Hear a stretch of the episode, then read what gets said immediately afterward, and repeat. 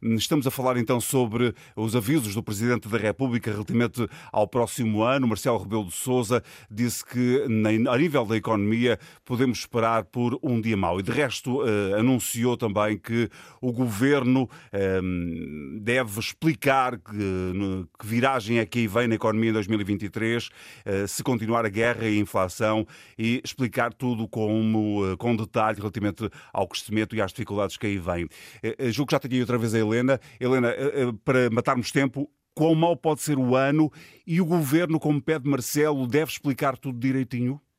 Deve explicar, deve explicar o governo, deve. O, o, o, aliás, o governo já começou a fazer isso, não foi bem o, primeiro-ministro, uh, mas sim na apresentação, dos, uh, da apresentação do pacote das empresas. O secretário de Estado, António Mendonça Mendes, disse mesmo que vêm aí tempos difíceis. Foi, aliás, a primeira vez que eu ouvi um membro do governo ser tão claro e direto sobre o futuro. Também António Costa Silva disse numa linguagem mais fechada, mas também disse que o mundo estava, que o mundo está a mudar.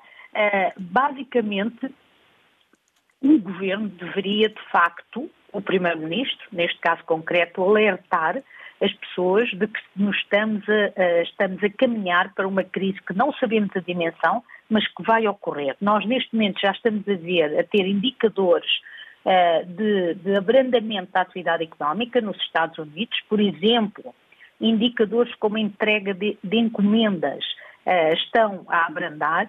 Aqui na Alemanha, nomeadamente, não há Uh, não há uh, analista económico que não aponte para uma recessão na Alemanha neste, já neste, uma quebra da produção já neste terceiro trimestre.